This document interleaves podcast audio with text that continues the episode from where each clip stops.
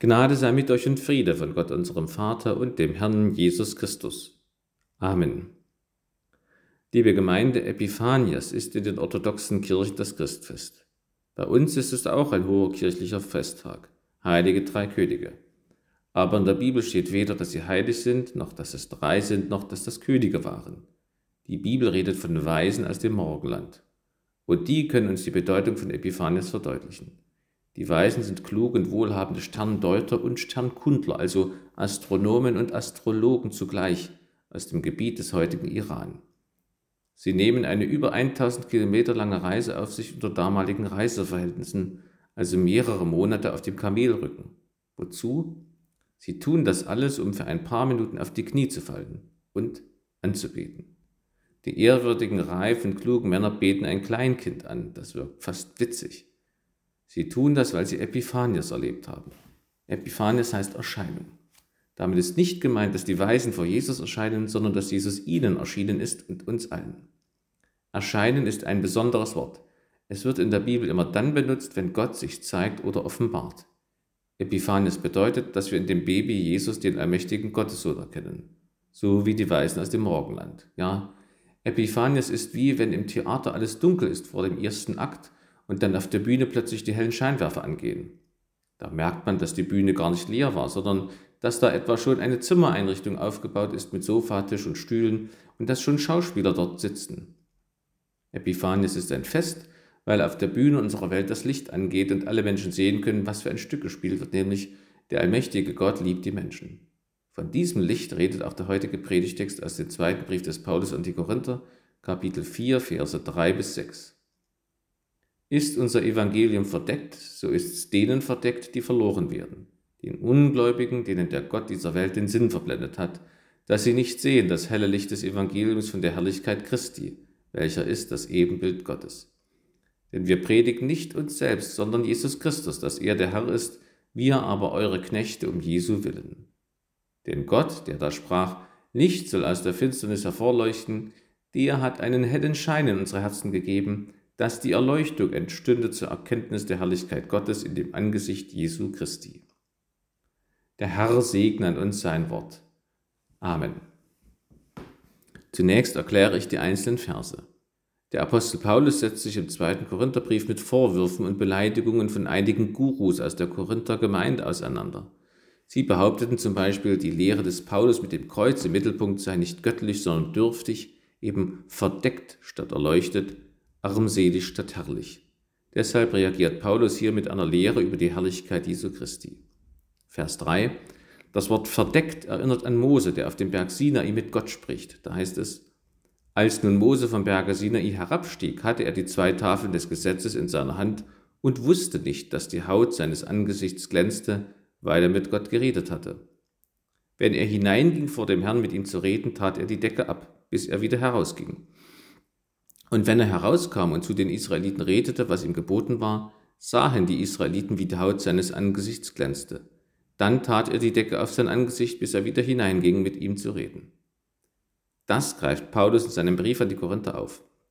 Im Kapitel 3, das unserem Predigtext vorausgeht, schreibt er, wenn aber der Dienst, der den Tod bringt und der mit Buchstaben in Stein gehauen war, Herrlichkeit hatte, so dass die Israeliten das Angesicht des Mose nicht ansehen konnten wegen der Herrlichkeit aus seinem Angesicht, die doch aufhörte. Wie sollte nicht der Dienst, der den Geist gibt, viel mehr Herrlichkeit haben? Bis auf den heutigen Tag bleibt diese Decke über dem alten Bund. Sie wird nicht aufgedeckt, weil sie in Christus abgetan wird. Wir alle aber spiegeln mit aufgedecktem Angesicht die Herrlichkeit des Herrn wider, und wir werden verwandelt in sein Bild von einer Herrlichkeit zur anderen von dem Herrn, der der Geist ist.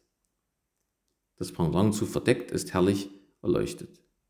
Vers 4. Ungläubig sind die Menschen, die dem Evangelium von Jesus Christus nicht vertrauen. Gott dieser Welt ist der Satan. Sinn verblendet heißt wörtlich, die ihre Gedanken blind gemacht. Für Ebenbild steht das Wort, von dem unser Wort Ikone abstammt. Jesus ist mehr als eine bildliche Erinnerung an Gott, er gleicht dem himmlischen Vater sehr. Das ist die Hauptaussage dabei. Vers 5. Eure Knechte bedeutet im Umkehrschluss nicht, dass die Korinther die Herren des Paulus wären. Nein, sowohl die Korinther als auch Paulus haben einen gemeinsamen Herrn, Jesus Christus. Paulus ist für die Korinther ein Diener, aber nicht von ihnen als Diener angestellt, bezahlt und beherrscht. Vers 6. Erleuchtung und Herrlichkeit als Gegenstücke zur Decke auf den Ungläubigen. Erkenntnis heißt griechisch Gnosis und war das Ziel der gnostischen Irrlehrer, indem sie Geheimwissen sammelten und weitergaben. Hier bei Paulus ist die Erkenntnis ganz frei zugänglich in Jesus Christus. Angesicht Jesu Christi. Mose hatte dem Volk Israel angekündigt, einen Propheten wie mich wird dir der Herr, dein Gott, erwecken aus dir und aus deinen Brüdern. Dem sollt ihr gehorchen. Mose ist die Vorschattung auf Jesus. Mose war Mittler des ersten Bundes oder Alten Testamentes Jahwes. Jesus ist der Mittler, Stifter und Inhalt des neuen Bundes oder Neuen Testamentes. Mose musste sein von Gottes Herrlichkeit glänzendes Gesicht bedecken. Und nur indirekt durch Mose vermittelt konnte das Volk Israel die Herrlichkeit Jahwes erleben. Das Gesicht Jesu Christi ist unverhüllt. Aus ihm strahlt die Herrlichkeit Jahwes für alle Menschen. Jesus sagt ja, wer mich sieht, der sieht den Vater. Besonders zur Christfest wird das Christfest-Evangelium nach Lukas gelesen. Jesus in der Krippe mit den armen Eltern und den armen Hirten, da ist ganz klar, Jesus ist ein Mensch. Zu Epiphanias hören wir das Christfest-Evangelium nach Matthäus. Ein König und hochgestellte Leute wie die Weisen kommen darin vor, dazu ein besonderer Stern, da liegt der Schwerpunkt mehr darauf, Jesus Christus ist Gottes Sohn.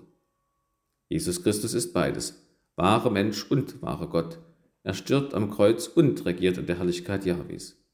Der heutige Predigtext redet von dieser Herrlichkeit Jesu Christi. Deshalb möchte ich einige Aussagen dieses Bibelabschnittes so zusammenfassen. Wir sehen Jesu Herrlichkeit. Es ist die Herrlichkeit des erstens verhüllten Christus, zweitens des verkündigten Christus und drittens des leuchtenden Christus. Zuerst also, warum werden nicht alle Menschen Christen, wo doch die Liebe Gottes in der Herrlichkeit von Jesus in unsere Welt hineinstrahlt? weil die Herrlichkeit von Jesus Christus verhüllt oder verdeckt ist für die Ungläubigen. Im Predigtext steht, ist nun unser Evangelium verdeckt, so ist es denen verdeckt, die verloren werden, den Ungläubigen, denen der Gott dieser Welt den Sinn verblendet hat, dass sie nicht sehen das helle Licht des Evangeliums. Diese Verdeckung haben sie selbst zu verantworten, denn jeder Mensch kann Gottes Herrlichkeit sehen, sogar Unmündige und Kinder, sagt Jesus. Aber der schlauste Professor wie etwa Herr Dawkins kann blind für Gottes Herrlichkeit sein, wenn er ungläubig ist. Wie macht der Unglaube blind? Durch zweierlei. Erstens durch den Stolz. Wer nicht dem Glauben Jesus Christus um Vergebung der Sünden bittet, verliert den Blick für die Wirklichkeit. Der verfluchte Stolz verdreht die Welt so, dass der Stolze denkt, ich bin nicht schuld, sondern die anderen. Ich habe immer recht. Was ich nicht sehe oder verstehe, das gibt es nicht. Ich lasse mir von Gott nichts sagen, also auch nicht die Wahrheit. Der zweite Grund für die Blindheit der Ungläubigen ist der Teufel. Er sagt in der Versuchungsgeschichte zu Jesus Christus, alle diese Macht will ich dir geben, denn sie ist mir übergeben und ich gebe sie wem ich will. Weil der Teufel so viel Macht hat, nennt ihn Paulus sogar den Gott dieser Welt. Dabei ist es mit dem Evangelium wie mit der Sonne. Sie scheint immer, aber nachts ist es bei uns dunkel, weil sich etwas zwischen uns und die Sonne geschoben hat, unsere Erde. So schiebt der Teufel etwas zwischen uns und Jesus, so dass wir das Licht von Jesus nicht sehen vor Selbstzufriedenheit, Hochmut, Auflehnung und jeder anderen Sünde. Ungläubig nennt die Bibel den Menschen, der Jesus Christus nicht glauben und gehorchen will. Gerade diese Ungläubigen können sehr gläubig sein, wenn es zum Beispiel um den Aberglauben geht. Es ist ein Irrtum zu glauben, wer nicht an Gott glaubt, glaubt an gar nichts. Ganz im Gegenteil. Selbst in der LVZ wurden vor einigen Jahren eine Wahrsagerin vorgestellt mit ihren Vorhersagen fürs neue Jahr und die so oft abgedruckten Horoskope zeigen das Interesse der Leser daran. Ich habe selber erlebt, Eltern, die nicht glauben, dass Jesus wirklich geboren ist, wollen zum Beispiel, dass ihre Kinder unbedingt an den Weihnachtsmann glauben und ich als Pfarrer ihnen diesen Aberglauben nicht zerstöre. Ungläubige sitzen, um das Bild vom Theater wieder aufzugreifen, in einer Sitzreihe des völlig verdunkelten Theaters und meinen, das ganze Theater zu kennen und wie es aussieht, weil sie es manchmal rascheln oder husten hören im Zuschauerraum. Genau das bedeutet das Wort verdeckt im Predigtext. Ungläubige tappen im Dunkeln. Im Predigtext heißt es, dass der Satan ihre Gedanken erblinden lässt. Die Gedanken arbeiten, aber sie haben keine Orientierung. Die Gedanken tappen im Dunkeln umher, ohne die Dunkelheit zu bemerken. Sie sehen die Dunkelheit nicht, was man ja auch gar nicht kann ohne Licht. Sie befinden sich in einem Gedankengefängnis. Sie meinen, sie seien neutral, dabei bekommen sie jeden Tag durch die Medien Argumente und Meinungen gegen Gott genannt. Wie kann man sonst Jesus Christus ablehnen, ohne dass man mindestens eins der vier Evangelien durchgelesen hat? Deshalb ist die Aussage nicht zutreffend, dass jemand nicht an Gott glauben kann. Jeder kann, sogar Unmündige und Kinder, wie Jesus sagt. Und Gott will, dass alle Menschen durch den Glauben gerettet werden. Was jedoch möglich ist, ist, dass Menschen nicht an Jesus Christus glauben wollen. Diese Option haben alle Menschen. Denn der Glaube an Gott ist Liebe zu Gott und die geht eben nur freiwillig. Die Ungläubigen wollen nicht an Jesus Christus glauben. Jesus ist darüber höchst betrübt. Über seine Ablehnung in Jerusalem steht in der Bibel, und als er nahe hinzukam und die Stadt sah, weinte er über sie und sprach, wenn doch auch du erkenntest an diesem Tag, was zum Frieden dient. Aber nun ist es vor deinen Augen verborgen. Was bedeutet das für uns Christen? Wenn Jesus weint, sollte es uns auch nicht egal sein, dass Menschen nicht glauben wollen. Was ist da für uns gefordert? In der Bibel steht, Geduld und Glaube der Heiligen. Wir können und sollen immer wieder Menschen von Jesus erzählen und sie zu Jesus einladen. Unser Alpha-Kurs, unser Glaubenskurs ist da nur die Spitze des Eisbergs. Die meisten Einladungen zu Jesus geschehen oder sollten zumindest geschehen im privaten Leben der Christen im Alltag. Sehr viele Menschen in Deutschland wollen nicht an Jesus Christus glauben.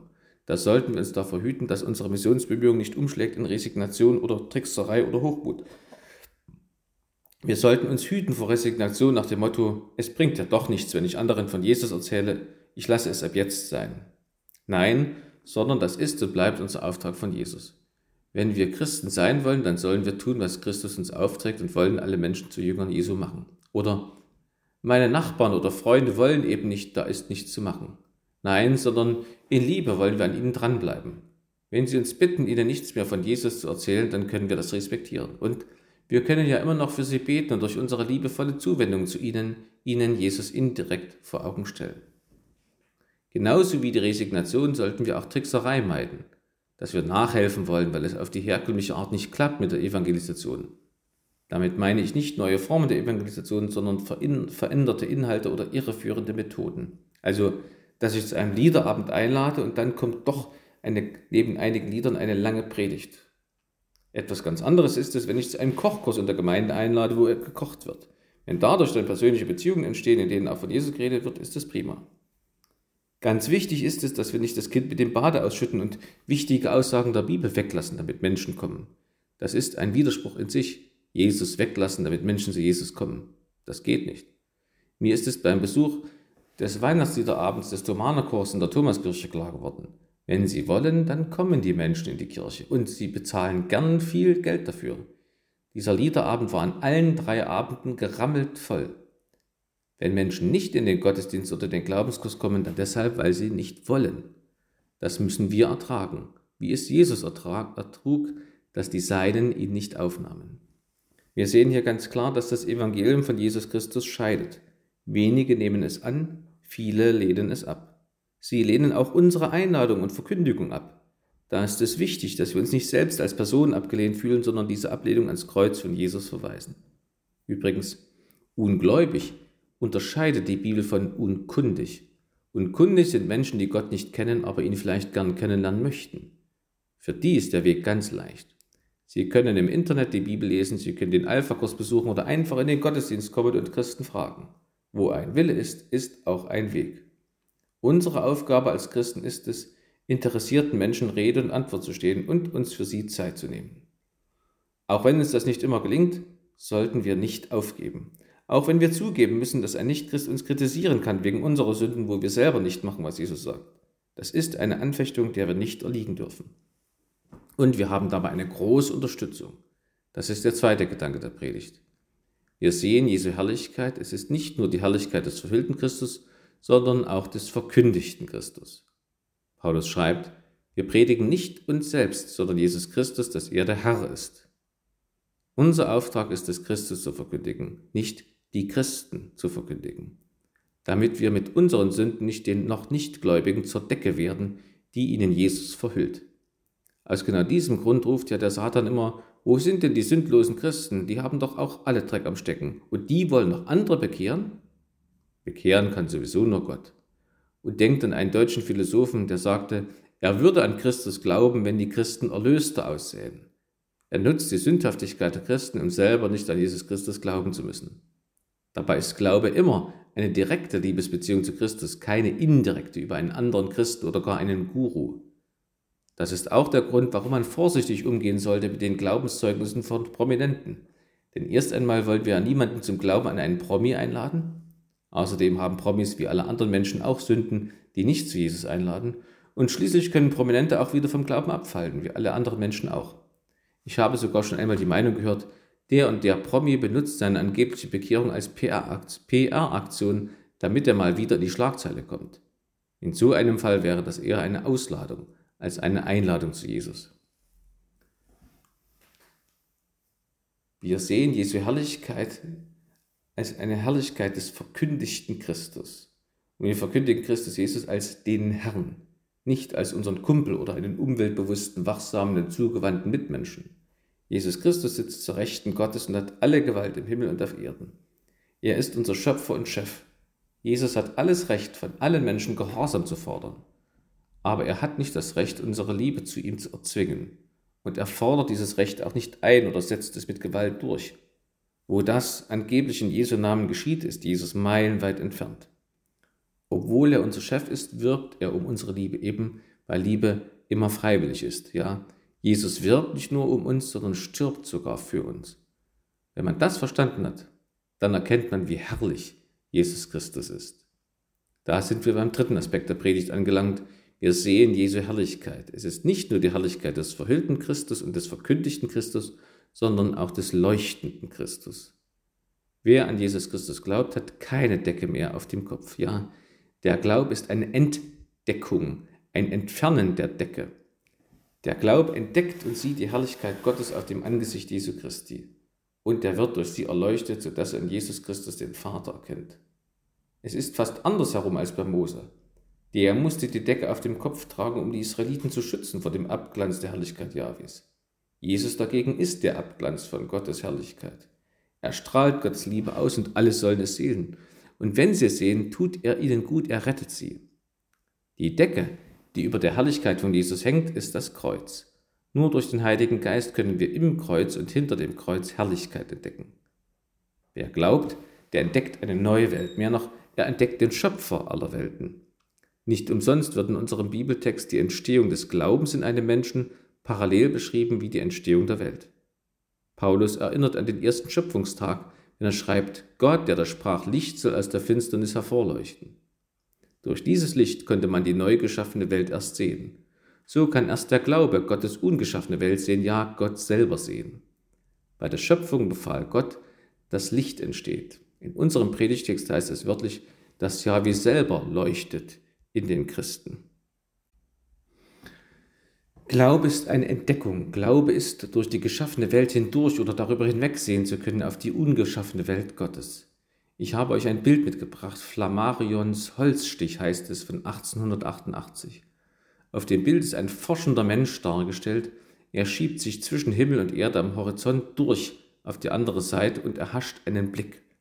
Das geschieht immer dann, wenn ich in der Natur die Schöpfhand Gottes entdecke zum Beispiel durch die Naturgesetze, das Feintuning des Universums oder durch die zweckfreie Schönheit von Pflanzen und Tieren. Oder wenn ich im Kreuz Jesu Christi Gottes Liebe entdecke. Oder wenn ich durch den Heiligen Geist Gottes Herrlichkeit erlebe. Johannes Hartl vom Gebetshaus Augsburg interviewte eine ZDF-Moderatorin, die Christ geworden ist. Beide beschrieben Erlebnisse mit Gott als das Erlebnis der reinsten und intensivsten Liebe. Und er sagte sinngemäß, das ist mehr als ein Gefühl, es ist ein Erlebnis und es ist absolute Gewissheit. Zitat Ende. Das ist Epiphanias. Glaube ist eine Entdeckung, auch in dem Sinne, dass ich jemandem anderen den Christus entdecke. Wenige Verse vor unserem Bibelabschnitt schreibt Paulus ja, wir alle aber spiegeln mit aufgedecktem Angesicht die Herrlichkeit des Herrn wider. In der Luther-Übersetzung 1984 standen noch zwei zusätzliche Worte in unserem Text, die aber nicht in der Ursprache stehen und deshalb in der aktuellen Bibelausgabe entfernt wurden. Sinngemäß aber treffen sie zu, da hieß es, Gott hat einen hellen Schein in unsere Herzen gegeben, dass durch uns die Erleuchtung entstünde zur Erkenntnis der Herrlichkeit Gottes in dem Angesicht Jesu Christi. Zugespitzt gesagt, wir Christen sind wie ein QR-Code. Nicht-Christen können uns scannen und werden dann durch den Heiligen Geist direkt zu Jesus Christus weitergeleitet. Durch unseren Glauben an Jesus Christus sind wir Spiegel seines göttlichen Lichtes. Das ist so wie bei einem Werkstück aus Metall. Als Schüler mussten wir aus einem Winkeleisen einen Schraubstockbackenschutz feilen. Zuerst sahen die Winkeleisen dreckig braun aus, voller Rost. Doch durch das Feilen wurden sie immer heller. Zuletzt glänzten sie vor Reinheit. So sind wir Menschen alle durch die Sünden wie verrostet. Wir haben dunkle Stellen in unserem Leben. Wenn wir an Jesus Christus glauben, lassen wir uns von ihm unsere Sünden abfeilen in der Beichte. Die Sündenvergebung macht uns glänzend und hell. So hell, dass wir sogar auf unsere Mitmenschen abstrahlen. Wir Christen sind Spiegel des göttlichen Lichtes. Wir sind Monde, die um die Gnadensonne Jesus Christus kreisen und die deren Licht widerspiegeln. Wir sind wie Katzenaugen oder Reflektoren am Fahrrad. Solange wir uns von Jesus Christus anleuchten lassen, strahlen wir hell in unsere Umgebung hinein. Liebe Gemeinde, Gott hat einen hellen Schein in unsere Herzen gegeben. Wir Christen sind erleuchtet. Wir wissen, was Wahrheit und Liebe ist. Gott zeigt es uns in und an Jesus Christus. Und gerade weil wir das wissen, dass wir erleuchtet sind, haben wir die Möglichkeit, mit der Verfinsterung unserer ungläubigen Mitmenschen umzugehen. Wir lachen sie nicht aus, wir erheben uns nicht über sie, sondern wir versuchen sie anzuleuchten und ihre Gesichter und Herzen heller werden zu lassen, indem wir das Licht von Jesus Christus weitergeben indem wir seine Worte weitersagen, indem wir ihn anbeten, wie die Weisen aus dem Morgenland. Amen. Und der Friede Gottes, der höher ist als alle Vernunft, der bewahre eure Herzen und Sinne in Christo Jesu. Amen.